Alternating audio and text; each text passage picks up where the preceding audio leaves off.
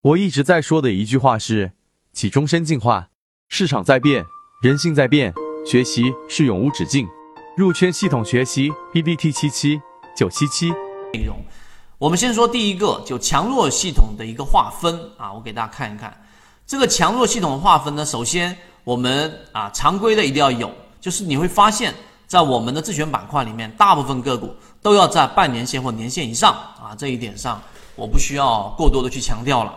这一点啊，一定要的。我给大家看一看上一节课我给大家去讲了一只个股叫贝斯特，大家还记不记得？就是我在第一讲里面给大家看到的这一个个股嘛。昨这个这个股当时的股价是在十七块四毛八，也就在这个四月二十八号，对吧？然后呢，我统计这一个周期里面它的下跌，但实际上是在我们上一节课所交付的时间，它的股价是十七块四毛八附近。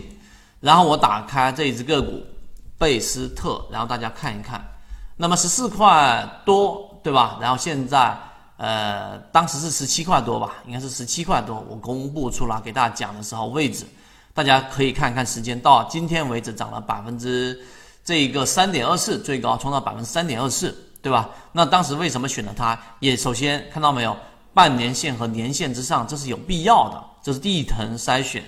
第二层筛选是什么呢？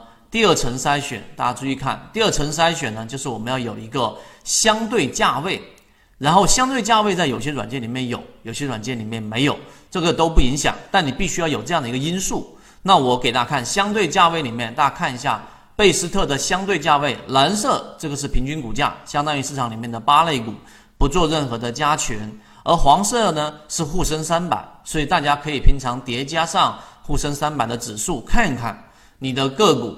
你的自选板块是不是在相对的这个指数的上方？必须要跑赢大盘，这一点是要有特点的。即使是从呃进行同步，因为我跑赢大盘可能就已经个股很高了。那么这个时候你至少要保持一个在它的附近，甚至要偏上一些，至少不能弱于大盘。所以除了均线以外，我们还要有一个相对价位的系统啊，这一点比较好理解。所以呢，到今天为止，这个贝斯特依旧还在我们自选板块范围之内。当然，这里面还有一个重要的条件，就是大家看到了没有，散户割肉啊，贝斯特的散户数据大家可以去查一查，在一季报数据里面也是减少了百分之二十以上。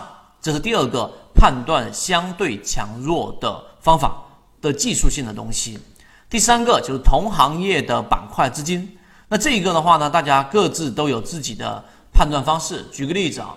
呃，我们看一下贝斯特，贝斯特在资金流向的角度，首先我们要知道贝斯特，然后呢，这只个股属于汽车配件里面的。那么贝斯特呢，在今天整个净流出是五十多万啊，比较少的一个金额。但是呢，你要去排序一下，举个例子，我以贝斯特为例子，我以五个交易日或者十个交易日作为一个排序之后，你会发现，如果你的个股像贝斯特现在相对偏弱，那你如果你的个股是这样的，看到了没有？资金是持续性五天流进排名靠前的，那么这种也是一种相对强弱的判断方式。我在《择期缠论》的一季报里面给大家讲过，相对啊，所谓相对强弱这个概念还是非常非常重要的，因为股市它是混沌的啊。我给大家写一下，相对强弱是非常重要的，非常重要的。它主要是因为市场是混沌的，混沌的市场当中呢，你没有办法。没有办法找到绝对的强势，找不到的，对吧？有什么方法可以找到绝对的强势啊？除了个股跑出来之前，你是不可能知道的。那么我们要找的就是要是找到什么呢？找到我们说的相对的这一个横向比较，横向比较。所以我为什么说在第二季的时候，在第一季里面的内容我就不会去着重的去讲细节，大家可以去回到。第一季里面详细去看，所以横向比较，横向比较的这个强弱，因为我们说纵轴纵向比较和横向比较，那么横向比较可以在混沌的市场当中能够找到我们相对强弱的我们所需要找到的个股。所以你发现了没有？自选板块里面我们三十只里面，对吧？